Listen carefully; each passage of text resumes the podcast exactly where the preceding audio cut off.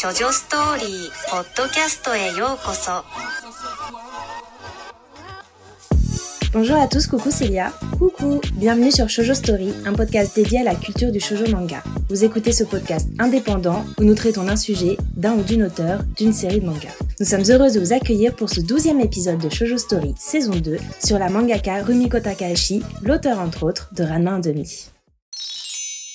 Aujourd'hui, c'est avec un immense plaisir que nous allons vous parler de cette incroyable mangaka. C'est d'ailleurs grâce à elle que j'ai découvert les mangas et pourtant, je ne connaissais que très peu de choses à son sujet. Rumiko, c'est vraiment une auteure que vous nous avez demandé en masse. Et c'est vrai qu'on l'avait notée dans nos listes depuis longtemps. Hélas, avec le peu de temps qu'on avait dans notre emploi du temps. Respectif. voilà. Euh, l'épisode a mis un peu beaucoup de temps à sortir et on espère que vous pourrez en apprendre un peu plus aujourd'hui sur cet auteur emblématique de Ranma 1,5, Maison Ikoku ou Inuyasha. Cela va être un long épisode, comme vous les aimez.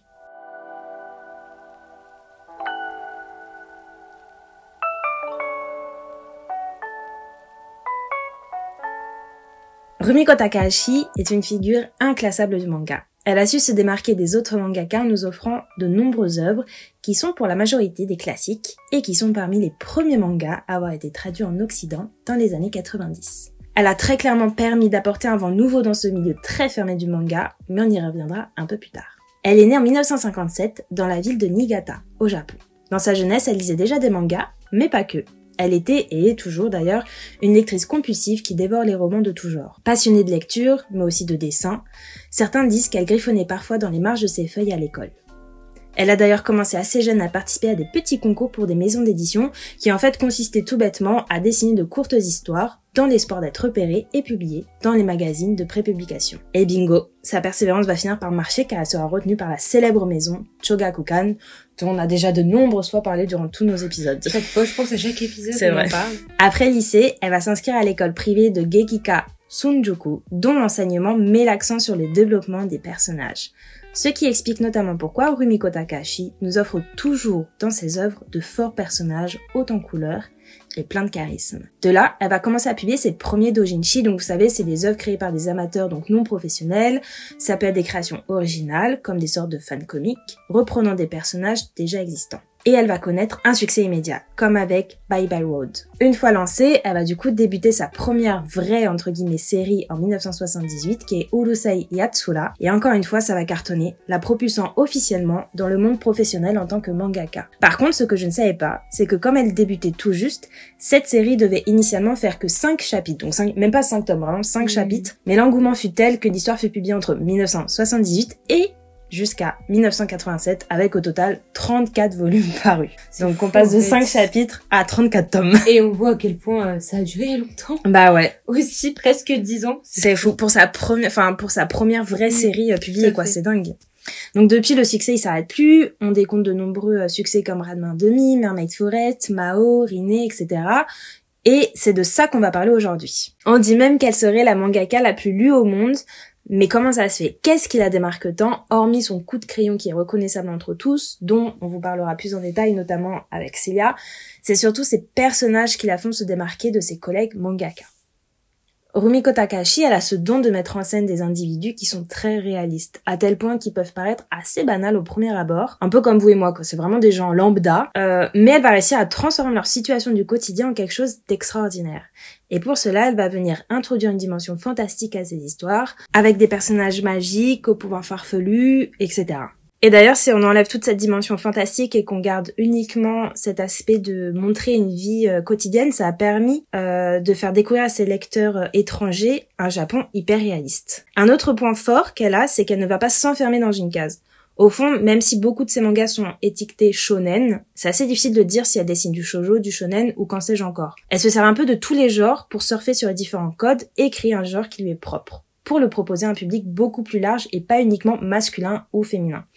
Et c'est pour ça que je disais qu'en un sens, elle a un peu révolutionné le monde du manga, parce que bah, c'est vraiment un genre qui lui est propre et qui n'existe nulle part ailleurs. Et en plus, c'est une femme. Exactement, encore plus forte. Elle souhaite aussi montrer à travers ses œuvres que le divertissement ce n'est pas has-been, au contraire, ça peut être super sympa, et c'est pourquoi elle va remettre au goût du jour la lecture qui est divertissante, et en prouvant que cela ne l'empêche pas d'écrire des histoires qui sont à la fois comiques, mais qui n'en restent pas moins sérieuses. Et toute cette renommée, eh ben ça vaut bien quelques prix, je pense. Et oui, l'autrice a notamment reçu le prix Chogakukan en 1981 et 2002, le prix Seiyun de la meilleure œuvre comique en 1987 et 1988, le prix Inkpot en 1994, le prix Délire en 2011, la médaille au ruban pourpre en 2020, le grand prix du Festival international de la bande dessinée d'Angoulême en 2019. Bien sûr. Donc qui était très connu cette année, euh, le Festival d'Angoulême, parce que il y avait notamment Hajime Isayama de Shingeki no Kyojin. Elle a aussi été inscrite au Temple de la Renommée en 2018. Elle a reçu en début de l'année 2023 de l'Ordre des Arts et des Lettres. Oh wow. J'en passe. Elle a vraiment beaucoup de prix qui ont vraiment marqué toute sa carrière du début jusqu'à jusqu'à maintenant. Donc Rumiko, c'est vraiment une femme incroyable. Et je terminerai cette courte présentation de l'autrice par ces mots qu'elle a prononcés lors d'une interview. Je n'arrive pas à imaginer autre chose dans la vie que le manga. Si je n'avais pas réussi en tant que mangaka, je serais quelqu'un qui serait morte d'envie de le devenir. Je sais pas si vous le saviez, mais Rumiko a deux frères qui adorent dessiner. Elle a vraiment commencé très jeune en dessinant des kappas. Donc, en fait, des kappas, c'est des monstres de la mythologie japonaise qu'elle essayait d'imiter. Et euh, les tracés de ces monstres sont assez simples. Un seul trait euh, est très facile à assimiler en fait, donc ça lui a permis vraiment d'obtenir euh, pas mal de compétences en dessin. Et ses grandes inspirations à elle on sont euh, Shinji Mizushima, Fujio Akatsuka, Ryoshi Ikegami et bien sûr le grand Osamu Tezuka dont on vous a parlé plus d'une fois dans ce podcast. Donc bien sûr, ce sont tous des hommes, hein, faut vous en douter. Et, euh, et c'est tous des hommes qui ont dessiné dans les années euh, 70, euh, enfin même 60 jusqu'à jusqu'à 80, 90. Rumiko Takahashi, la collection, c'est très important et donc elle collectionnait leurs mangas quand elle était plus jeune et a commencé en se bourrant vraiment d'images de Tezuka et en les recopiant à la perfection à ce que font beaucoup de d'auteurs de manga en général. C'est même ce qu'on conseille dans le- si vous voulez commencer les mangas, c'est commencer par imiter les styles des gens que vous aimez. À l'époque, le style manga était très lié au cinéma, et c'est qu'en imitant, donc comme je disais, qu'on apprend, selon elle, et elle a été très très vite inspirée sur ce principe de scénario, réalisme des dessins, proche aussi du côté case euh, des storyboards. Bah d'ailleurs, ça nous rappelle un peu l'histoire des Clamp, Mhm. si on fait un petit euh, un petit bond dans notre épisode passé, dans un De la nos saison une. meilleurs épisodes d'ailleurs, je, je vous le dis, Euh, sur les clamps, et ben elles travaillent pareil les clamps, hein, vraiment sous forme de storyboard. Elles imaginent comme si c'était un film, le manga qu'elles sont en train d'écrire. Donc elle avoue par contre une influence du découpage donc dynamique des comi- comics US et précisément euh, le comics Spider-Man. J'avoue que je connais pas très bien Spider-Man et je suis pas très attirée par tout ce qui est euh, Marvel ou DC, donc euh, je pourrais pas trop vous expliquer dans le détail comment euh, elle a fait ça, mais si vous êtes intéressé, peut-être essayer de trouver des liens si vous avez chez vous des Marvel avec des mangas euh, de Rumiko Takahashi. Comme je le disais, elle était très inspirée par ses auteurs favoris. Elle s'est nourrie de leur réalisation pour créer son propre style. Et au premier abord, on a vraiment l'impression que son style, il est cru, il est brutal et il est très loin du shoujo. Enfin, à vrai dire, quand tu lisais pour la première fois Ranma 1,5, euh, Pour tu moi, c'est du shonen. Voilà, c'est quand même un style très shonen. Mais avec un fond un peu shoujo quand même. Bah, c'est cette douceur, en fait. Dans les petits détails qu'on va retrouver dans le trait de l'artiste. Par exemple, la texture de la peau des femmes, la séduction dans les dessins, parce qu'il y a beaucoup de scènes de séduction, euh, un humour toujours euh, très sérieux, mais en même temps hyper euh, dépravé, des fois. Ouais, qui fait plus penser à du gag. Voilà, c'est ça. qu'à de l'humour. Enfin, c'est C'est ça, c'est du gag et en même temps c'est hyper sérieux en vrai parce qu'il brasse des sujets euh, tellement deep des fois.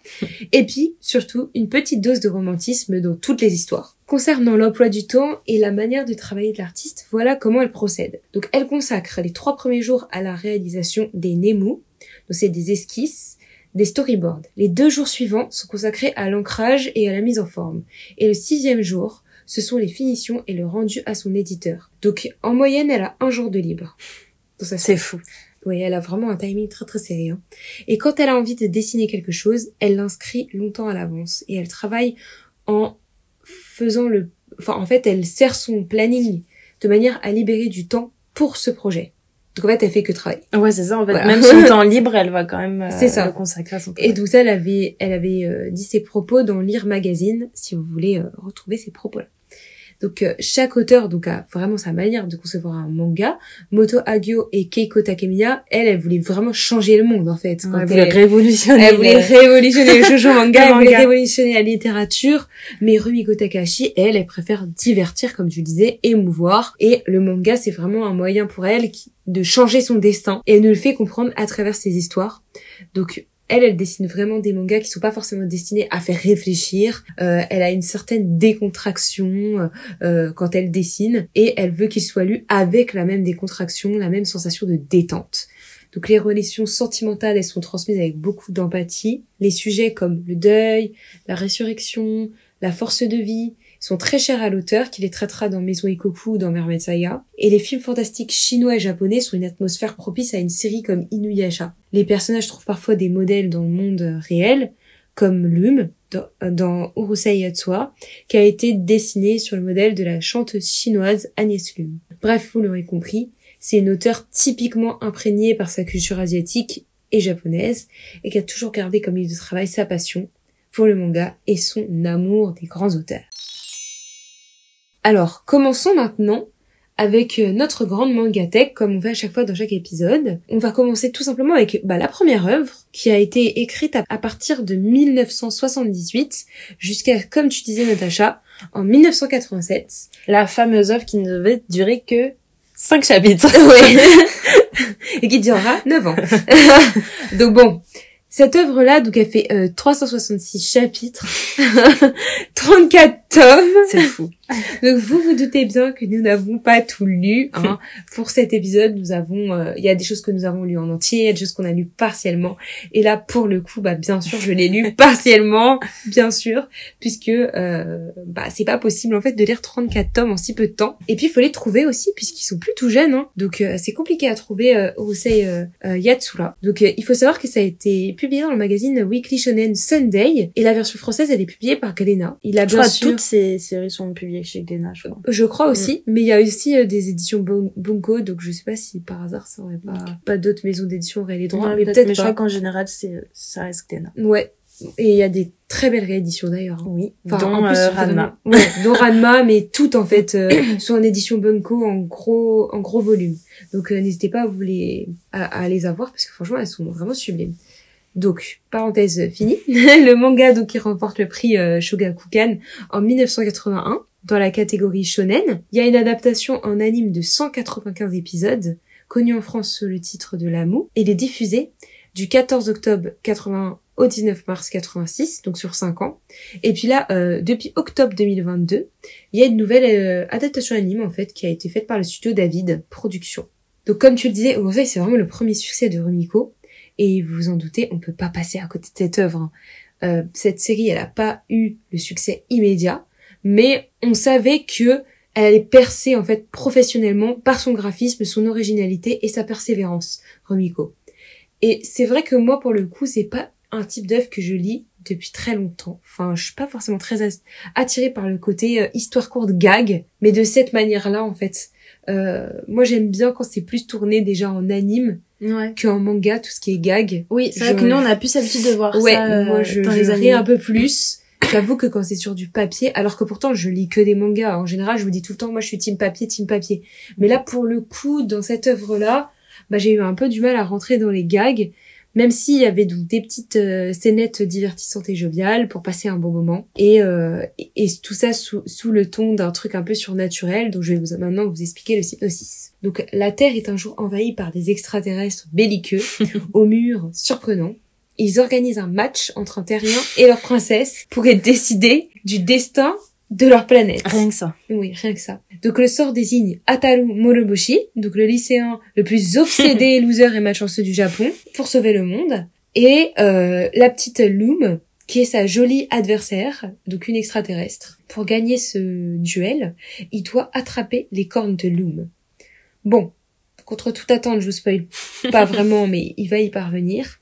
Et donc, euh, ça scelle la réconciliation entre les humains et les envahisseurs. Mais Loom devient éperdument amoureuse de lui pour le malheur de ce Don Juan raté. Voilà. Et puis c'est le début de sous-entendus, de de ci, de là entre eux. Enfin, c'est une comédie romantique quoi. Donc il y a y a pas mal de petites scénettes comiques, comme je disais, mais euh, on est vraiment sur une histoire comme ça en dents de scie. Donc, on comprend très vite que l'humour déjanté, c'est, ça sera le, le La maître mot, signature de la signature Rumiko. de ce manga. De Rumiko, mais de ce manga précisément. C'est un peu, euh, déjà le titre. Urusei, c'est une déformation orale de Urusai, qui signifie bruyant, dans le sens négatif. Euh, D'ailleurs, ça veut dire, sans être dire des Ferme-la ou... euh, ferme-la ou silence. Ouais. euh, vous voyez ce que je veux dire, ferme ta. mm, mm. Euh, donc dans cette façon d'exprimer. et le jeu il, de mots, il porte vraiment sur l'écriture en fait du sei avec le kanji signifiant étoile et yatsura signifie le, les gars, les, les, les gens. Donc voilà, on peut le traduire en français par les gens brillants des étoiles. Voilà, donc vous avez compris, on va vraiment être avec des personnages mi-humains, mi-extraterrestres, avec ce qu'il faut de japonais, un petit côté yokai, avec euh, bah, les oni, les ogres occidentaux, qui viennent s'en mêler, des esprits, des monstres, et autres artefacts de la culture japonaise. Donc vraiment à noter que ces personnages, ils seront un brouillon habile aussi hein, pour Ranma 1,5, mais aussi pour en fait tous les mangas euh, de, enfin, de Nico Oui, totalement. Takahashi. En fait, euh, c'est vraiment incroyable. On va retrouver vraiment tous ces un personnages. bon là dans brouillon pour tout ça. hein. Par exemple, il y a une histoire qui tourne autour d'une source chaude qui transforme ceux qui s'y baignent. Tiens, Bon. ça me quelque Voilà, vous avez une autre où deux pères veufs ont fiancé leurs enfants à leur insu. Sans oublier le personnage de Ryunosuke, une fille élevée comme un garçon. Ah bah tiens. qui a des soucis d'identité. Donc euh, bon, ça nous rappelle pas mal de choses. Je trouve que les dessins de Osai, ils deviennent de plus en plus beaux d'ailleurs au fil des pages, et le trait de l'auteur s'affirme de plus en plus. Rumiko Takahashi va même parler aussi de la série Ma sorcière bien aimée. Ouais, j'adore. Moi aussi j'adore, je suis absolument fan Ouais, de cette euh, série. Même si Je elle est très patriarcale et Oui. bref, c'est quand même euh, Oui, c'est vrai. c'est C'est questionnable une maintenant. série d'un- d'une autre temps. C'est une série d'une autre temps, mais j'adore aussi parce que je trouve que le, le comique de situation est hyper bien mené dans cette série en fait. Et elle a vraiment essayé, voilà, d'avoir cette même narration, vous voyez, euh, dans le principe de la série Urusei Yats- Yatsura. Donc la démarche de l'auteur est vraiment d'exploiter à fond toutes les situations et combinaisons possibles en fait entre la, les relations des personnages et au cours de son histoire pour épuiser le sujet et, et voilà, entamer une nouvelle série ensuite. Donc c'est une lecture qui est assez simple et efficace, mais qui m'a pas touchée, pour tout vous avouer, parce que euh, j'ai pas du tout aimé le personnage principal, qui est un garçon lubrique et idiot, et c'est lui qui détermine en fait le reste de l'histoire à partir de ses propres désirs, premier degré quoi. Donc euh, voilà, le côté répétitif aussi, ça peut lasser. Ou au contraire, ramener le lecteur vers une routine agréable et safe, parce que des fois on a envie de lire des trucs où on va pas se poser mille questions. Là c'est le cas. Donc c'est une histoire qui est un peu vieillie, mais euh, il y a des dessins toujours aussi stupéfiants par contre. Là pour le coup, alors que c'est sa première série, ça m'a pas du tout déçu en termes de dessin. Ouais. Elle est vraiment forte pour ça, quoi. Bah là pour le coup, ouais, j'étais assez, euh, incroyable. j'étais assez, enfin surprise on va dire. Et on continue avec un deuxième manga qu'elle a écrit qui est Maison Ikoku. Oui. Donc en 15 tomes. Elle aime bien les séries à rallonge. Mais je me demande en fait si sur euh, les 15 tomes, à l'époque, elle avait des tomes très très fins ou c'était des énormes tomes. Parce que en fait, bah en France, il a été réédité et pour le coup, euh, les tomes sont énormes. Comme je vous dis, c'est une édition Bunko, donc euh, j'arrive pas à comprendre. Est-ce que à l'époque, les tomes Comment étaient... étaient découpés les tomes? Bah ouais, si parce que vraiment, bon. Après, il y a beaucoup de chapitres, hein, ça c'est sûr. Donc là, j'ai eu l'occasion de feuilleter tous les tomes pour le coup. J'ai lu, je pense, deux, enfin un tome en entier. Bah du coup un bunko en entier. Mais par contre, euh, bah j'ai pas lu tout, tout, tous les tomes et je vais vous expliquer pourquoi maintenant. Maison Ekoku, c'est vraiment un chef-d'œuvre de Rumiko Takahashi. Euh, c'est ancré dans une tradition réaliste euh, qui a démontré les talents de l'auteur, qui écrit non seulement des histoires pour les plus jeunes, mais aussi pour les plus âgés. Euh, même si je pense, pour ma part, que c'est plus une histoire pour les plus âgés. Ouais. Maison Ekoku. Euh, c'est publié en même temps en plus que Urusei Yatsura. Donc vraiment, ça a marqué l'arrivée de Rumiko dans l'industrie du manga pour les décennies à venir.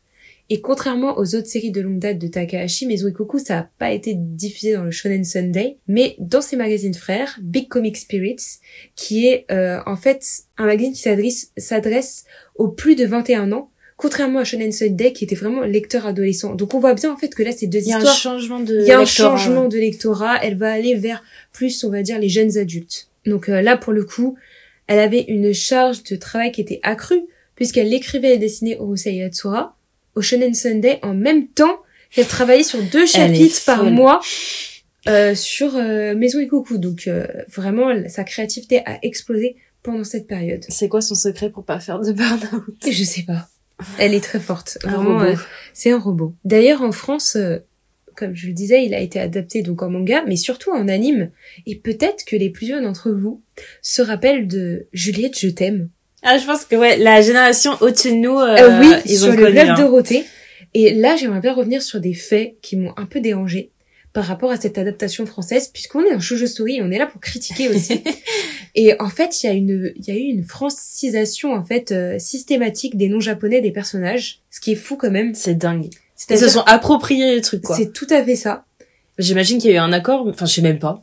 Trop bizarre. Bah en vérité, euh, c'est vraiment toute une histoire ce- ce- cette francisation puisque euh, la il y a une suppression donc de la mention des toponymes japonais, c'est-à-dire que euh, en fait l'environnement urbain il est tout toujours typiquement nippon, mais tout ce qui est autour est français. Oh là là. Trop triste. Les génériques bien sûr originaux ont été euh, accompagnés de chansons en japonais de base ou en anglais, mais là en fait la chanson elle est en français. Elle est interprétée par Bernard Minet. Je ne sais pas qui est cette personne, mais Si c'est connu Bernard Minet ah bon, Moi, je ne sais pas qui est de cette cette personne. époque. Mais franchement, je suis déçue que Bernard Minet ait accepté de changer quand même ce, ce magnifique générique. Et en plus, il a aucun rapport ce générique avec les musiques originales de l'œuvre. Il y a eu aussi bien sûr toute euh, une suppression des mentions à l'alcool. D'ailleurs, ils ont même supprimé des scènes. Euh, alors que, ouais, a- c'est fou. Les principaux protagonistes ne font que boire de l'alcool puisqu'on est dans une histoire de Pour colocation. euh, adultes en plus. Bah oui, on est dans une share house. Enfin, je vais vous expliquer un peu dans les détails, mais voilà. Euh, en plus, euh, il y avait des comportements qui étaient un peu répréhensibles qu'ils ont aussi enlevés. Bon, ça, on comprend. Euh, bien sûr, le changement de sens de nombreuses répliques qui a- altèrent vraiment en fait euh, l'histo- l'histoire originelle. Donc il y a plein de situations comiques euh, qui sont basées sur des quiproquos euh, et aussi bah, des comportements socioculturels japonais euh, qui sont bah, bafoués en fait, puisque on est vraiment dans une occidentalisation à l'extrême de Mezo Ikoku. Euh, Dites-vous quand même que ça a été rebaptisé la pension des mimosas. C'est pas un truc de retraité, ça? Non mais c'est quand même fou. Et en fait, ça fait référence à un film de Henri-Georges Clouzot qui s'appelle L'assassin habite au 21, qui est sorti en 1942, où l'intrigue se situe dans une pension de famille du même nom. Et celui-ci faisait d'ailleurs également écho au film Pension Mimosa de 1935 de Jacques Feider avec Arletty.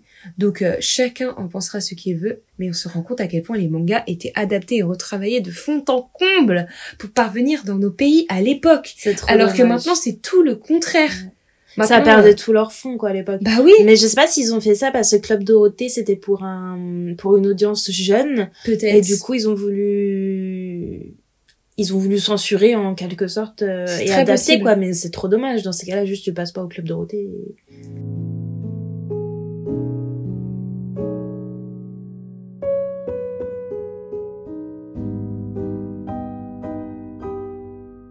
Yusaku Godai, jeune Ronin, étudiant ayant raté ses concours d'admission aux universités, décide un jour de quitter la pension de famille dans laquelle il vit avec ses colocataires, Madame Ishinose, la fêtarde alcoolique, impudique, Akemi Roppongi et l'énigmatique Monsieur Yotsuya. Ils font tous les soirs la fête dans sa chambre, l'empêchant de réviser.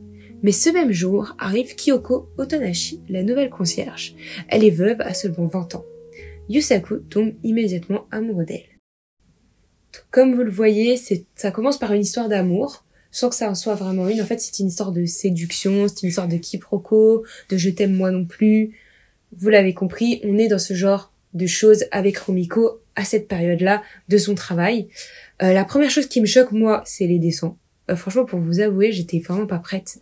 J'ai pris un de ces coups de vieux, mais vraiment rien à voir avec les dessins, euh, en fait, de Yatsura. C'est fou que ça a autant changé d'une série à Alors alors qu'elle pourtant, les faisait en même temps. Enfin, Mais elle, vraiment... est- elle s'est essayée peut-être à différents styles pour savoir lequel choisir. Ah oui, euh, non, mais vraiment, les premiers dessins, ils sont extrêmement datés.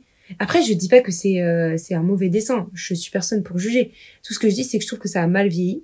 Et que, pour ma part, euh, moi qui lis énormément de mangas des années 70, que je trouve absolument sublime. Enfin, c'est c'est tellement beau, genre euh, Ryoko Ikeda, euh. Moto Hagio. Enfin, franchement, elles ont des traits qui sont tellement magnifiques. Et là, pour le coup, on est dans les années, bah, comme vous l'avez vu, euh, les années 80.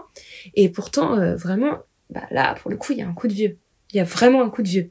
Disons que c'est pas dans la finesse. Et deuxièmement, je dirais que c'est vraiment, comme je disais, un manga des années 80. La beaufrie, en fait, des dialogues, elle est vraiment à son apogée.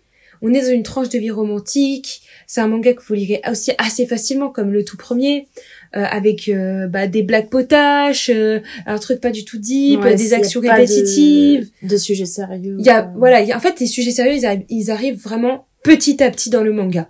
Les premières pages, si vous n'êtes pas accroché, vous allez pas tenir parce que euh, en fait il y a tellement de beaux fruits Euh, comme je disais moi j'ai pas trop aimé en fait euh, bah, l'humour trop potache qu'il y avait Euh, notamment comment les locataires de cette pension faut tourner en bourrique ce pauvre Godai qui surnomme le raté Oh Ça- non, mais pendant pauvre. tout le truc tout le monde le, le surnomme le raté et ça se fait. voilà C'est du et harcèlement. il y a aussi euh, un humour aussi autour euh, bah, de la culture du viol que moi j'aime pas du tout et aussi d'autres actes ou attouchements contraints sur euh, Kyoko que ce soit d'ailleurs de la part d'hommes ou de femmes donc euh, très dérangeant Ouais.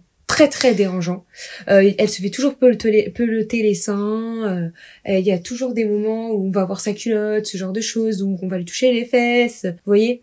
Et ça pour le coup bah c'est un trigger warning euh, c'est drapeau rouge. Moi je j'aime pas euh, lire des mangas comme ça et pour le coup là on voit vraiment qu'on était dans les années 80 Et je trouve ça horrible parce que je sais pas du coup si elle, euh, ce qu'elle en pense, euh, Rumiko Takahashi Bah, aujourd'hui, ce serait hyper intéressant de l'interviewer en Ouais. 2023 pour savoir si elle reviendrait sur ces, euh, sur ces histoires-là et sur ces thématiques qui sont quand même problématiques. Mais c'est horrible parce que j'ai l'impression qu'à cette époque-là, c'était tellement lambda de, surtout pour du shonen, donc là vraiment, euh, pour un public qui sera plus masculin que, que féminin, de proposer ce genre de gag hyper lourd et sexiste et ça va malheureusement ça. beaucoup se ressentir dans pas mal de ses œuvres et et je sais pas si c'est parce qu'on elle a voulu s'adapter à son à son audience masculine et pour coller au à la mode de cette époque-là ou si elle pour elle ça lui faisait vraiment rire de de faire ça. Faudrait qu'on l'interviewe c'était trop bien Mais ouais, Mais, c'est- dommage, ça gâche l'expérience. bah quoi. en fait moi j'arrive plus trop à prendre à la légère Ouais. ces thèmes Mais c'est comme euh, relire. Je pense qu'aujourd'hui, j'arriverai pas à relire. euh, comment ça s'appelle la série là où ils sont euh, tous, ils vivent tous ensemble. Il y a juste un mec avec les meufs avec des gros seins là. ah Lovina Lovina. Je pense que pareil, toi, Lovina, j'arriverais plus à le relire aujourd'hui sans être cringé. ouais bah d'ailleurs il y avait eu euh, je sais pas si enfin on faire un petit aparté là Oui, pardon. mais euh, j'avais j'avais vu qu'il y avait eu une espèce de scandale parce qu'il était venu à Japan Expo cette année en Ah ouais? Plus, Kanakamatsu ouais et puis il y a eu pas mal de personnes qui euh, n'étaient pas du tout en accord avec Mm. euh, bah, ces mangas Ouais. et, et aussi la culture du viol qui pouvait un peu mettre en avant dans ces mangas et les attouchements bref toutes ces choses là et les jeunes filles aussi enfin ce côté Ouais, je comprends parce qu'en vrai, c'est assez dangereux parce que moi, j'ai lu Lovina très jeune Moi et j'avoue que j'ai beaucoup, beaucoup aimé euh, quand j'ai commencé à lire euh, Lovina. En fait, je me rends compte avec du recul que j'étais tellement jeune que je ne pouvais pas voir le côté problématique euh, que ça avait et l'impact que ça aurait sur moi euh, en Ouais. tant que femme, quoi. Donc c'est fou, mais en Ouais, fait, tous ces auteurs qui écrivaient à l'époque, époque, ouais. euh, dans les années 80-90, c'est vrai que les thèmes, aujourd'hui, on arrive à les voir avec un autre regard. Et euh, c'est plus compliqué, en fait, euh, de, de les lire sans euh, avoir une, un point de vue critique, Ouais. on va dire. Donc euh, je pense que c'est un très très beau manga dans son entièreté. Et vraiment, je suis super sincère quand je dis ça parce que après, bah, euh, j'ai été feuilleter la suite euh, à la librairie Renard Café euh, dans le cinquième. Et euh, en fait, les dessins sont devenus de plus en plus magnifiques. Euh, et l'histoire d'amour aussi entre les deux personnages avait l'air de plus en plus profonde et belle. Et euh, et il y avait des questionnements aussi sur le deuil. Et il y avait plein de sujets un peu plus profonds qui ont été amenés par l'autrice à travers les, les mangas d'après, les chapitres d'après. Donc euh, je pense qu'il faut pas s'arrêter à des a priori. Mhm. Maintenant, moi, c'est vrai que les premières pages, comme je vous le dis, il faut être préparé. Mais après, si vous décidez de continuer vraiment votre lecture, je pense qu'on ne peut pas être déçu. Parce que j'ai lu partout des critiques comme quoi c'était vraiment une œuvre euh, emblématique et iconique euh, de la mangatech de, de Rumiko. Donc je pense vraiment que c'est juste une époque et qu'il faut parfois savoir aussi voir ça avec un œil critique, mais se dire que ça fait partie d'une époque. Ouais. Et que maintenant, bah voilà, on va le lire en âme et conscience. Mais c'est dommage de dire que c'est quand même une mangaka femme. Qui est écrit. Oui, c'est vrai. Mais bon, c'est pas grave. On continue quand même avec une autre série que pour le coup on a adoré euh, quand même toutes les deux. Enfin, en oui, tout cas, c'était une, une très bonne lecture qui est Mermaid Forest, publiée entre 84 et 94, donc 10 ans. Elle aime bien faire sur du long terme. Donc c'est un titre d'ailleurs, on en avait déjà parlé dans notre dernier épisode Coup de cœur de l'été 2022. Et pour vous remettre un peu dans le contexte, on va vous refaire un résumé assez assez rapide. Parce qu'il a mangé la chair d'une sirène, Yuta est devenu immortel. Depuis des siècles, il traverse le Japon à la recherche d'une de ces femmes poissons qui pourra enfin lui permettre de vieillir. Mais ces créatures envoûtantes sont aussi belles que dangereuses, et c'est dans le sang et les sacrifices qu'il va les retrouver. Ouh, spooky Ouais, très spooky. Ça, on aime. euh, on adore. Et euh, bah moi, je vais vous relire un peu dans les grandes listes que je vous avais confiées l'année dernière, en fait. Bah oui. Parce qu'entre temps, mon avis, il a pas vraiment changé en lisant les tomes Bunko encore une fois. Très très belle édition. Magnifique, les couvertures. Mais vraiment trop beau. En plus, là, il y a le deuxième tome qui est sorti. Donc, euh, vraiment magnifique. Et pour le coup, c'est toujours une de mes œuvres préférées de l'auteur. Hein. Et franchement, en les relisant, bah, après avoir lu euh, bah, tous ces tous ces mangas de Rumiko Takahashi pour préparer cet épisode, je me rends compte vraiment que le trait brut et minimal de, ce- de cet auteur dans Mermaid Saga, avec ses noirs, ses blancs, ses vides, ses plans, euh, là pour le coup il avait atteint son apogée, c'était vraiment une œuvre mm, vraiment magnifique, euh, qui mettent euh, toujours aussi bien en scène et en avant ces créatures maléfiques, et ici bah, principalement la figure de la sirène, hein, qui est un être mystérieux qui hante les contes et les légendes de notre enfance. Encore une fois, bah, on suit la longue vie euh, d'un homme, Oui, c'est toujours des héros. Bon, souvent des héros masculins. Un peu... euh, C'est ça. Mais en général, oui, c'est Mais des- là, vous avez vu déjà les deux histoires précédentes, c'était des, des garçons. Ouais. Et là, encore une fois, donc là, c'est Yuta, garçon téméraire, il est sensible, il n'hésite pas à braver les mers pour délivrer ses bien-aimés, parce que oui, il en a plusieurs, encore une fois. euh, Rumiko aime beaucoup euh, le polyamour, c'est vrai. et euh, Mais côté masculin surtout. côté hein. masculin surtout. Bon bah là encore une fois c'est un héros en grand cœur, il est un peu lubrique, euh, euh, voilà on n'échappe pas à la règle et l'histoire pour le coup cette fois-ci m'a vraiment plu. Euh, je vous l'avais déjà dit l'année dernière mais ça n'a pas changé. J'ai relu vite fait les scans et franchement là euh, j'étais encore une fois à me dire euh, bah on est face à des petites nouvelles mais qui cette fois-ci s'enchaînent hyper bien. Euh, je trouve que c'est très très fluide et il y a toujours un obstacle en fait depuis à la survie de notre cher Yuta et de sa chair étendre du moment qui s'appelle Mana. Et pour le coup, on n'est pas du tout dans une histoire gnangnan. Euh, là, vraiment, on est vers l'horrifique soft et et le romantique. Ouais, donc euh, parfait. Donc Un parfait. J'adore. On est vraiment euh, ouais dans un super combo. C'est ça marche hyper bien dans Mermaid Saga. Euh, Je vous le conseille à 100%. Et euh, si vous connaissez euh, cet auteur, vous savez que d'habitude elle est plutôt du, du genre à faire du shonen, un peu comme dans Urusei Yatsura, encore Ranma 1 demi. Mais là pour le coup, l'hor- l'horreur ça lui va bien, je Ouais. trouve. Et elle elle va en jouer d'ailleurs sur euh, Dans d'autres séries, d'autres comme séries. Mao. C'est ça, comme Mao ou comme Inuyasha. Donc euh, pas de déroulement de chronologie. Hein. Euh, encore une fois, c'est des scénettes, je me répète, mais c'est un peu euh, son genre préféré aussi. Et, euh, et toi, Natacha, bah je t'avais, euh, je t'avais offert le tome d'ailleurs. Oui, merci beaucoup, hein, parce que je suis bien contente d'avoir dans ma bibliothèque, c'est vraiment trop beau. J'ai beaucoup aimé ce premier tome de Mermaid Forest et j'ai hâte de lire le second tome. D'ailleurs, euh, on en parle de cette nouvelle édition qui est incroyable. Oui. Comme on vient de le dire, en fait, les couvertures, franchement, juste pour l'avoir dans... Pour les collectionneurs de, de beaux mangas, ça, ça vaut le coup, quoi. Enfin, je pense qu'on avait déjà parlé pendant, durant des épisodes précédents, mais j'ai J'aime beaucoup tout ce qui est légende et contes. C'est là aussi. Donc c'est pour ça, à mon avis, qu'on aime autant aussi cette, cette saga. Et euh, ici, j'étais particulièrement curieuse de savoir comment Rumiko Takahashi, elle allait un peu s'approprier le conte de la petite sirène. Même si c'est pas vraiment la petite sirène comme on le connaît. Ouais. Bien que euh, la petite sirène Disney n'a rien à voir avec la petite sirène. Euh, L'histoire initiale qui est beaucoup plus euh, horrifique et hard, comme la plupart des contes Disney, euh, l'histoire initiale est, est à l'opposé. Et bien ici, ça a été une vraie claque parce que euh, après Ranma 1,5 qui est vraiment le manga pour moi phare euh, de Rumiko, enfin celui auquel je m'identifie le plus parce que c'est celle, c'est la série que j'ai lue, euh, je m'attendais pas du tout à une histoire aussi sombre, voire même comme tu disais qui surfe sur l'horreur. Et moi je déteste l'horreur, c'est vraiment pas mon truc, mais j'aime bien tout ce qui est quand même un peu spooky ou le Oh, cosy, oui. l'horreur cosy quoi. J'adore aussi. Et, euh, et du coup, là, on a un ton général à l'histoire qui est beaucoup moins comique, certes, euh, et léger que les autres séries. L'autrice n'excelle pas moins dans ce genre-là, qui est beaucoup plus sérieux et sombre. Et tout au long des pages, on est submergé par une atmosphère qui est très mélancolique, nostalgique, et qui finalement colle hyper bien aux légendes des sirènes qui sont, bah, comme on disait, très...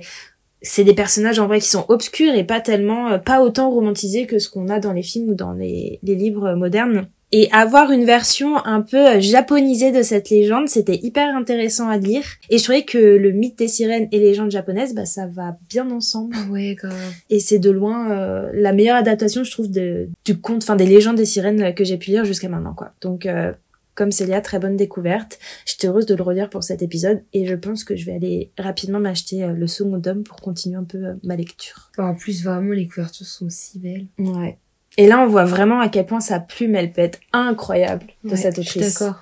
Et c'est trop dommage du coup de voir que pour d'autres séries, elle va avoir une plume qui est beaucoup plus brute. On dirait que c'est même pas elle qui dessine. euh, Je sais Bah, pas, il y, a- fois, il il y a a- un truc bizarre. Hein. Ouais, des fois, en fait, il y a des changements tellement énormes entre euh, une d'une page à l'autre que vraiment, t'as l'impression qu'à un moment, elle est en mode brouillon.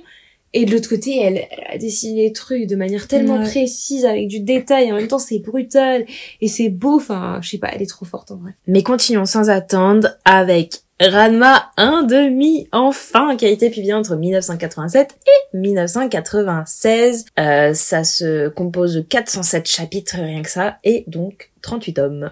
Donc comme d'hab, encore une série longue.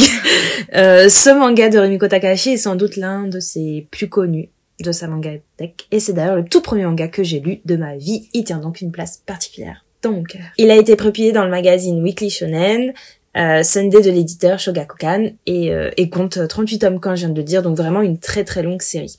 Il faudra cependant attendre 1994 avant que le manga commence à être prépublié, commence à être publié en France chez Glénat toujours. Il est classé dans la rubrique shonen avec comme sous-genre l'aventure et la comédie, donc vraiment des thématiques qui lui sont propres. L'histoire débute en Chine où Radma et son père s'entraînent intensément pour les arts martiaux. L'un de ces exercices consiste à se battre l'un contre l'autre, perchés du haut de grandes tiges de bambou au-dessus de sources.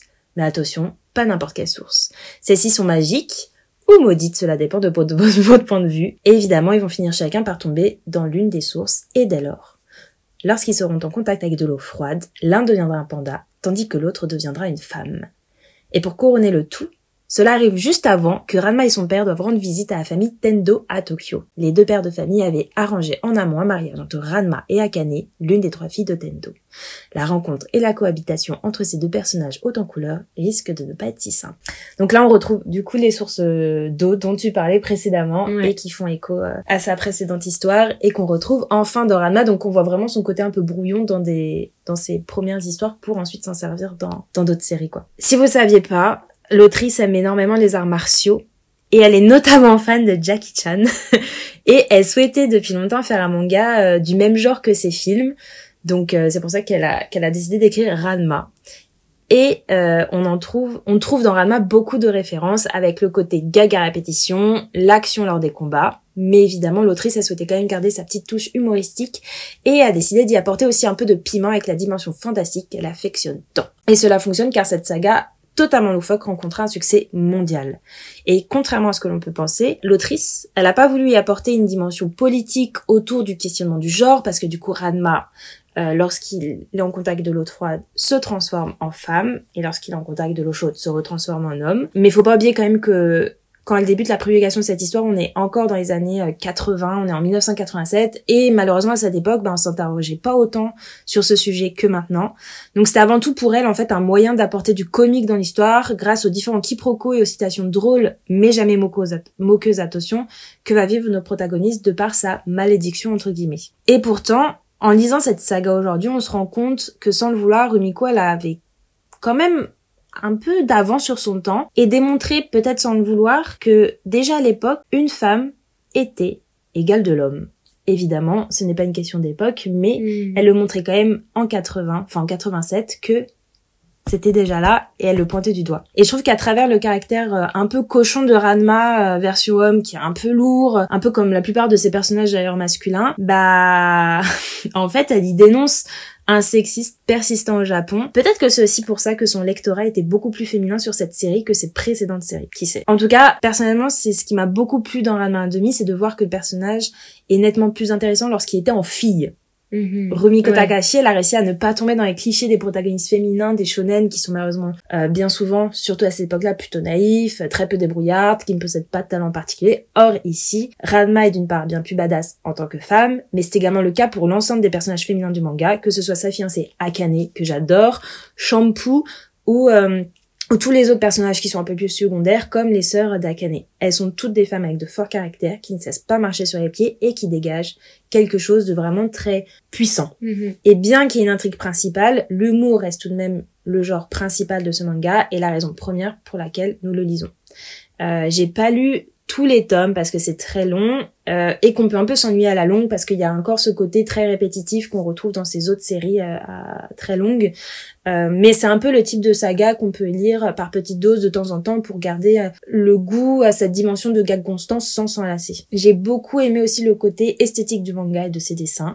C'est pas aussi beau et, euh, et sensible que euh, Mermaid Forest, mais c'est quand même très plaisant à lire et moi c'est vraiment un style que j'aime bien qui est un peu plus un peu années 90 avec avec un peu ce côté nostalgique d'un Japon rural traditionnel qui est très beau. Quand on lit ce manga, j'avais vraiment envie d'aller rendre visite à la famille Tendo, d'aller dans leur dans leur dojo, de visiter euh, l'école aussi où Ranma et Ka- Akane vont et on retrouvait un peu cette dimension dont je parlais au début où elle te montre aussi un Japon très réaliste avec des scènes de la vie quotidienne Mhm. en y apportant évidemment la touche fantastique. Euh, si ça vous intéresse, Glénat a sorti depuis 2017 une Perfect Edition en double tome qui est sublime et qui est quand même plus pratique à ranger dans sa bibliothèque que euh, tous les petits tomes euh, par séparés qui sont un peu plus difficiles à trouver. Bien que j'ai beaucoup aimé cette série qu'elle tient vraiment une place importante euh, chez moi, c'est vrai qu'en la relisant, un peu comme ces autres euh, séries, on, voit aussi qu'il y a quand même un humour qui est un peu lourd et c'est un peu dommage. Et, euh, même si c'est pas voulu de sa part de dénoncer le côté un peu sexiste et et de questionner sur le genre, bah je trouve que c'est un peu dommage que ce soit un peu sous-jacent et que ce soit pas voulu de sa part de vraiment le démontrer pour de vrai quoi et que ce soit à nous de fouiller un peu pour le voir. Ouais. Mais il faut se rappeler aussi d'époque C'était une auteure et que voilà, ça a quand même permis de d'apporter quand même un, un nouveau type de Mhm, personnage mhm. qui est quand même euh, bah qui joue sur deux sexes quoi, sur deux genres et je trouve ça génial. On continue avec euh, une autre série qui a été publiée entre 87 et 2007 qui est une One Pawn Gospel qui est en 11 chapitres, donc sous 4 tomes. C'est un manga qui a été adapté en animé et en drama. Il y a 9 épisodes sur NTV avec Meisa Kuroki et Kazuya Kamenashi, qui raconte l'histoire très humoristique du duo boxeur et bonne sœur. Donc dans Ouais. cette histoire, Kozako est un jeune boxeur professionnel, poids plume de 19 ans. Il est très gourmand, ce qui lui pose des problèmes de poids pour rester dans sa catégorie. Il aime sœur Angela, auprès de laquelle il va se confesser régulièrement. Toute cette histoire nous pousse à des situations cocasses avec un héros étrange, amoureux et une, une nonne timide et aussi amoureuse. Je n'ai pas vu ou lu ce manga, je crois que toi non plus. Non. Euh, parce que franchement, le synopsis, il nous tentait pas tellement. Mais peut-être que certains ou certaines d'entre vous pourraient aimer ce genre de combo. Ne sait-on jamais, il en faut pour tous les goûts. Totalement. Et euh, par contre, les couleurs de ces mangas sont encore une fois magnifiques. oui, il y a un peu un bleu jaune orangé qui est, qui est vraiment sublime. Donc si vous l'avez lu, Ouais. dites-nous en commentaire ce que vous en avez pensé, parce qu'en vrai, on est quand même curieuse. Totalement. Bah, en fait, ça aurait pu être drôle, mais euh, ça m'a pas trop tenté, j'avoue, ce combo-là. Et puis en plus, les dernières histoires de nonnes que j'avais lues pour l'épisode de vampire, Ouais, c'est vrai. j'avoue que ça m'avait vacciné. Donc bon.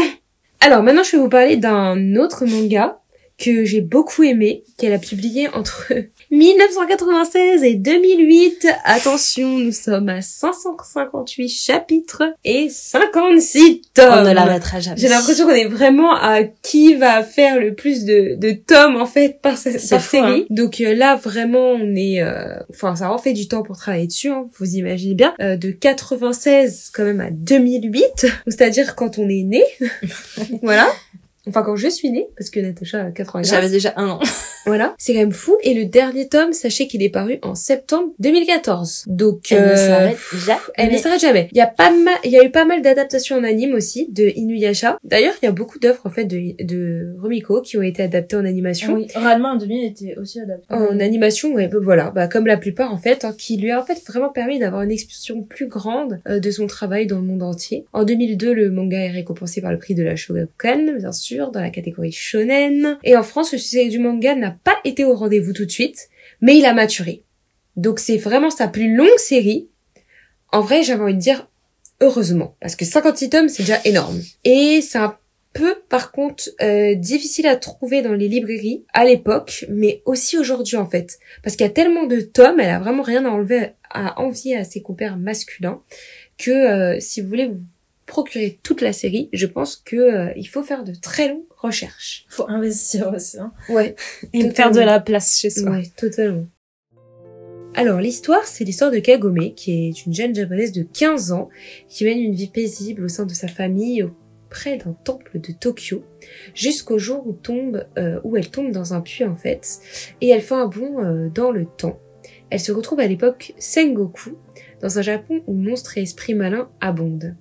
Et puis là, elle va faire la rencontre euh, au gré euh, d'une histoire avec une sorte de yokai euh, de Inuyasha, qui est un être hybride qui est à la fois humain, chien, démon, on sait pas trop. Et tous ces démons sont à la recherche du même objet qui est la perle de Shikon. À la suite de péripéties, la perle de Shikon est éclatée et Kagome, elle se retrouve en fait en possession d'un de ses fragments. Kagome et Inuyasha vont être contraints à faire équipe pour trouver les parties manquantes de la perle. Donc là, on a vraiment euh, un Japon moderne, un Japon féodal euh, et une aventure qui ne peut que commencer entre ces deux personnages. Alors là, pour le coup, j'ai lu les deux premiers tomes de Inuyasha et franchement, j'ai pas vu le temps passer. J'ai vraiment vraiment apprécié ces lectures. Contrairement à des critiques qui ont été faites sur la série, je trouve que c'est très rafraîchissant et qu'on a deux personnages qui se complètent hyper bien. Moi, j'ai adoré leur alchimie que je trouve hyper intéressante aussi. J'ai lu qu'il y avait beaucoup trop de tomes. En vrai, je comprends la frustration des lecteurs au fait que tu peux vite te lasser des dessins et que euh, bah oui en fait il y a 56 tomes donc à un moment euh, Ça l'histoire tourne en rond, quoi. ça tourne en rond. Euh, tu vas y avoir des, des comiques de, de répétition, comme tu l'as dit, ou des scènes répétitives. Pour le coup, moi, j'ai trouvé en fait que tu pouvais pas du tout te lasser des, des dessins contrairement aux autres séries parce que les planches elles sont tellement belles et détaillées et d'un autre côté comme je disais tout à l'heure bah il y a des planches super brouillons un peu style esquisse qui peuvent déranger et aussi bien sûr de l'horrifique là on le retrouve aussi Yes. comme dans Mermaid Saga mais euh, bien sûr horrifique vraiment soft hein. Spooky. Oui, voilà, spooky, euh, euh, des têtes qui peuvent faire un peu peur, ce genre de choses, quoi, vous voyez. Euh, et d'ailleurs, j'ai beaucoup aimé les personnages, en fait, tout simplement. Euh, Inuyasha euh, me plaît beaucoup. C'est un garçon démon très attachant, qui nous plonge dans un registre que euh, de je t'aime moi non plus, avec Kagome, donc la jeune fille de 15 ans. L'humour euh, hyper bien maîtrisé cette fois-ci. Euh, il a un sale caractère, il est mal poli, il est désobligeant, il est fier, il est violent, un peu même brut. Et en même temps, il est gentil, généreux. Alors, on pourrait croire que c'est un red flag, mais pour le coup, ça m'a fait penser beaucoup à Kyo de Fruit Basket. Oh, ok, Et je euh, l'aime. moi, j'aime beaucoup. Parce qu'il déteste perdre, il déteste voir ses amis en danger. Enfin voilà, c'est le parfait héros de shonen, quoi, vous me direz. Et puis d'un côté, on a la courageuse Kagome, qui est un peu une Alice, euh, parce que sachez que Takahashi, elle adore le personnage de Alice au Pays des Merveilles, bah, japonaise, hein, qui descend au fond d'un puits maudit et qui se retrouve autant piégée que heureuse hein, de vivre ses aventures folles avec son démon au grand cœur. Et euh, on a après aussi d'autres personnages, bien sûr, qui vont tirer leur épingle du jeu, comme le duo euh, Sango et Miroku, le solitaire Koya, Koga, le petit renard Shippo, ou encore euh, Seisho Maru, euh, le frère d'Inuyasha, qui est euh, hyper beau d'ailleurs. C'est une histoire qui a un peu moins marché en France, mais elle a eu un fort succès au Japon. Et euh, il y a eu un roman aussi qui a vu le jour, une série animée, et encore une fois, à mon grand étonnement, j'avais pas capté la dimension musicale de l'œuvre, pour tout vous avouer. Ah bah ça, les Japonais, ils adorent faire des comédies musicales. Mais voilà, comédie musicale euh, qui a été jouée par la troupe euh, Gekidan Shinkansen, Shinkansen Paracomique. euh, Kansen entre- comme le train. oui, très bizarre. Entre 2000 et 2001. Elle suit les nombreuses euh, grandes lignes de la série, mais il y a des différences qui existent entre cette adaptation et le manga. Donc voilà, moi j'ai beaucoup aimé ce manga, je pense que je vais continuer la série parce que euh, on est vraiment dans le folklore nippon et euh, pour le coup Natacha et moi bah on aime beaucoup le folklore nippon. Oui. On continue avec Rin, ou Riné, euh, qui a été publié entre 2009 et 2017. Donc là, on arrive sur les séries qui sont beaucoup plus récentes. On est encore une fois sur une série de fantômes autour du surnaturel avec des De yokai 40 tomes et d'une école. On a cette fois-ci 398 chapitres et 40 tomes, un peu moins My quand même que la précédente. De ça reste 40 quand même- tomes quand même Natacha Mais je crois qu'il faut s'habituer que euh, Rumiko Takahashi, elle fera jamais des histoires courtes. hein. Les one-shots, elle ne connaît pas. Pourtant elle connaît parce qu'il y en a après. Oui. Il y en a trois, c'est ça le pire. Oui, mais elle va, je pense, elle va finir par se lasser, se fatiguer Ouais, d'avoir autant travaillé durant toutes ces années. Elle va dire, ok, laissez tomber. c'est bon, je passe au one shot. Donc, l'histoire commence comme Aïssa au Pays des Merveilles. Encore une fois, Alice revient. À la sauce un peu rude de Rumiko Takahashi qu'on connaît si bien. Depuis son enfance, Sakura Mamiya a le don de voir les fantômes après avoir suivi un lapin étrange dans un monde totalement inconnu. Seulement, elle commence à être ennuyée de voir ses fantômes. Sa vie presque banale va changer dès lors qu'elle fera la connaissance de son mystérieux camarade de classe, Rin, je pense, Riné Rokudo. Un jeune garçon mi-shinigami, mi-humain. En connaissance de sa situation et pour aider Riné dans son travail, elle lui paiera de temps à autre les différents items dont il a besoin pour envoyer les esprits errants dans le monde des morts via la route de Samsara. Pendant leur chasse aux fantômes, Riné et Sakura croiseront sur leur chemin des alliés comme des rivaux. C'est ainsi qu'ils poursuivront leur routine hors du commun. Bon, c'est encore un autre titre qu'on vous laisse découvrir parce que là il y a 40 tomes. Donc pour le coup, là j'ai lu quelques scans aussi et euh, bah le combo Shinigami école, on le connaît que trop bien dans les shonen. C'est peut-être un peu trop redondant. Ouais, un peu trop redondant. On avait Noragami, on avait des Greyman, Bleach qui est le meilleur Mm. exemple.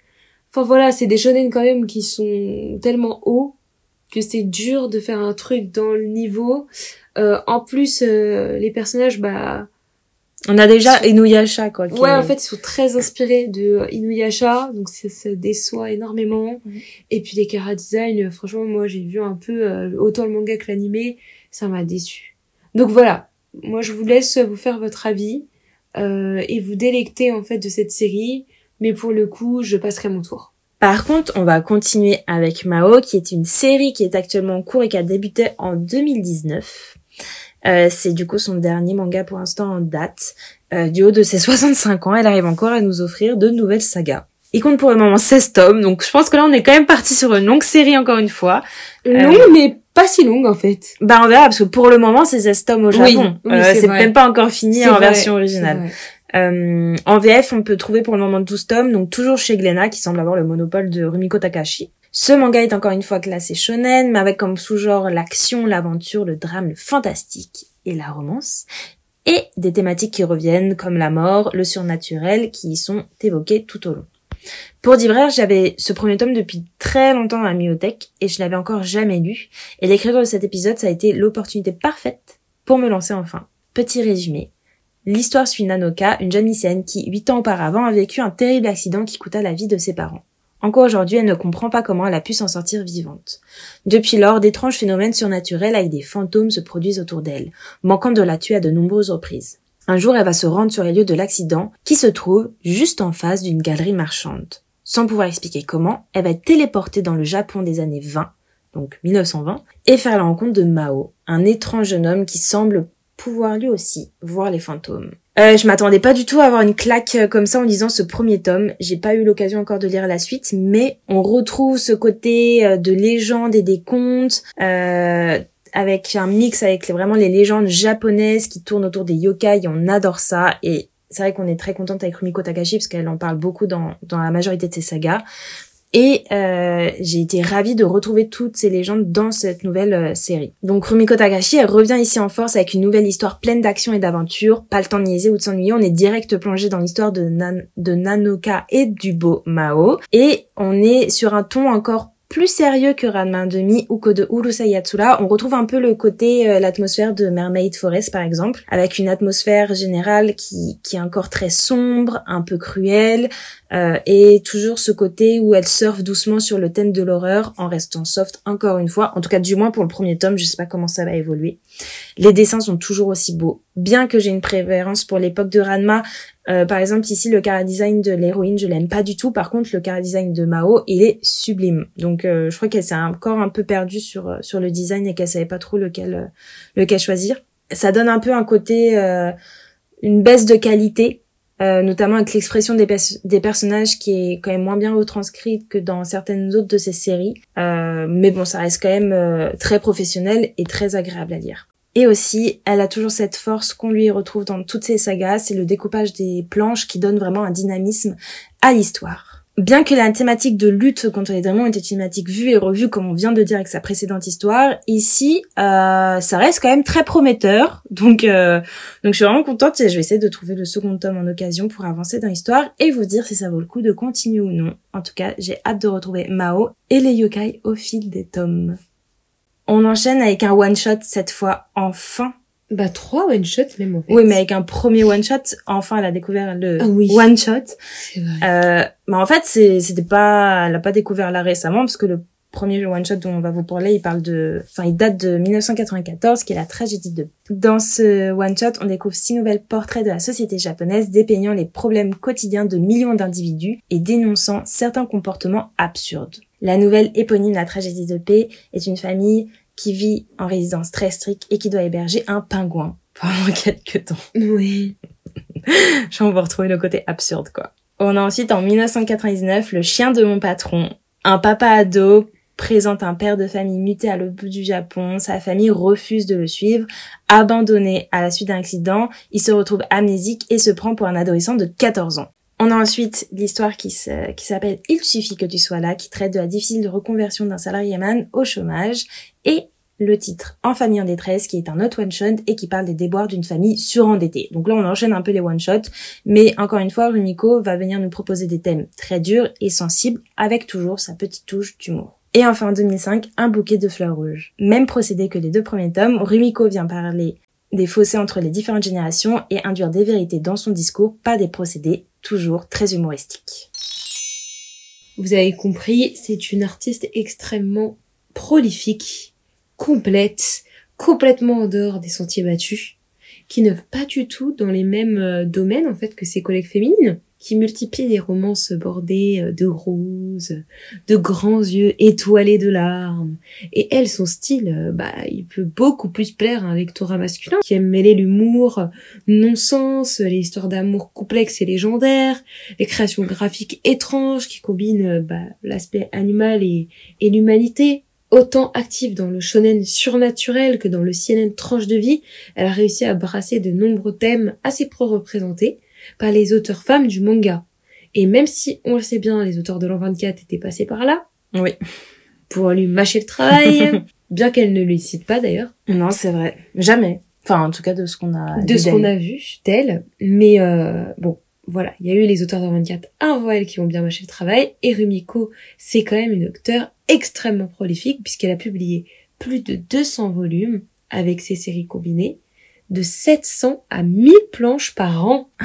C'est dingue. Et c'est cette authenticité et ce côté novateur qui font d'elle une auteure unique en son genre et qui est absolument inclassable. Bien sûr, on va finir, comme à chaque fois dans tous nos épisodes, bibliographie, mangatech, euh, voilà, on va finir par notre habituel classement des meilleurs mangas de l'auteur. Donc pour ma part, je dirais en troisième position Mermaid Saga, mhm. parce que j'ai beaucoup aimé ce manga en termes de design, euh, de, de, sensibilité du dessin, euh, mais aussi l'histoire euh, surnaturelle et en même temps euh, un petit peu horrifique m'a beaucoup plu et je trouve ça très novateur. Euh, voilà, un public plus âgé, je pense. Oui. Ensuite, j'ai beaucoup aimé Inuyasha. Comme je vous disais, c'est un coup de cœur pour moi. Vraiment, ce manga, je trouve c'est un très bon shonen. Euh, les dessins sont vraiment sympas, très dynamiques et euh, ils s'adressent à tous les âges. Et ensuite, je finirai par Ranma en demi, euh, qui est quand même, je pense, iconique, le meilleur manga de Rumiko Takahashi. C'est le manga que vous devez retenir si vous devez lire un manga de l'auteur. Pour ma part, je pense qu'en troisième position, je mettrais aussi Mermaid Saga, bien que euh, je suis persuadée que en lisant Inuyasha, il serait également dans ce top 3 et sûrement en troisième position.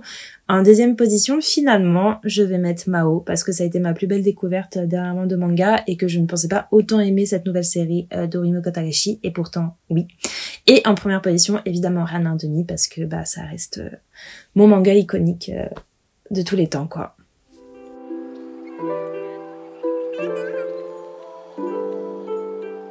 On espère que ce dernier épisode de la saison 2 vous a plu. Et oui, car Shoujo Story, c'est fini pour cette année. Non. En effet, pour faire un petit bilan, on a testé plein de nouveaux formats cette année, comme le marathon, même la participation euh, de euh, personnes, d'invités euh, masculines au podcast et ça nous a vraiment apporté un souffle d'air frais en cette année chargée et difficile. On a aussi pu vous proposer des épisodes plus longs et détaillés comme celui sur Black Butler ou Ryoko Ikeda. Oui, c'était super. Et c'était, on a adoré travailler sur ces épisodes. Le début d'année a été chargé et super rempli. Puis, à cause de nos emplois du temps, euh, nous avons dû mettre des, des petites pauses et des petits holas et réduire le contenu. Donc, à partir de maintenant, en fait, on va faire une petite pause et sur le podcast pour pouvoir un peu trouver une nouvelle manière de de créer, de transmettre nos passions. C'est donc avec un petit pincement au cœur Oui. qu'on vous quitte pour cette saison. Sans de réelle date de retour, on va devoir y réfléchir. Euh, mais en tout cas, on espère sincèrement que vous avez aimé découvrir et apprendre avec nous les méandres du shoujo manga et de ses auteurs et autrices. On vous souhaite de belles vacances. Et puis, ben, on vous dit quand même à la prochaine, hein. Bah oui, on se verra quand même sur Instagram. Ouais, on garde euh, l'Instagram pour publier de temps en temps dessus et garder un petit feed manga qu'on aime tant. Euh, du coup, les publications suivront plus euh, les podcasts, mais euh, juste euh, Nos envies. nos envies du moment. Et quoi. si on a envie de poster des choses un peu mignonnes. Ouais, même nos peu- dernières lectures, voilà. si on en fait des sympas pour les partager en story, euh, on le fera évidemment. Voilà, après ça veut pas dire que c'est la fin de Jojo Story, mais juste que on va faire une pause pour se concentrer aussi sur nos vies et euh, sur ce qu'on a vraiment envie de faire de ce projet ou Exact. ou de ce qu'on a envie euh, tout simplement de transmettre euh, parce que pour l'instant bah je pense qu'on arrive un peu à On a fait un peu le tour. ouais on a fait un peu le tour Ça fait quand même deux ans envie de en, en faisant en moyenne presque deux épisodes par mois. euh, Ouais, pas et toujours, en testant mais en beaucoup, général. beaucoup de formats différents. Ouais. Donc euh, voilà, c'est avec euh, grand plaisir qu'on vous quitte pour ces vacances en vérité. Ouais. Parce qu'on a aussi besoin de se, de se reposer un peu. Et euh, on espère euh, bah, que vous passerez vous aussi de belles vacances. Ouais, merci pour votre fidélité et euh, merci de nous avoir suivis jusqu'à maintenant. Et puis bah, ciao. Oui. Bisous, à la prochaine. Bye bye. Merci beaucoup d'avoir écouté cet épisode jusqu'au bout. Nous espérons qu'il vous a plu. Et si c'est le cas, n'hésitez pas à le partager et à en parler autour de vous. Vous pouvez également nous suivre sur notre page Instagram Shoujo Story et nous envoyer des petits messages. Nos DM sont toujours ouverts pour qu'on échange ensemble. Vous pourrez également retrouver les épisodes sur toutes les plateformes de streaming ainsi que sur notre chaîne YouTube et tout ça gratuitement. Portez-vous bien et à la prochaine. Ciao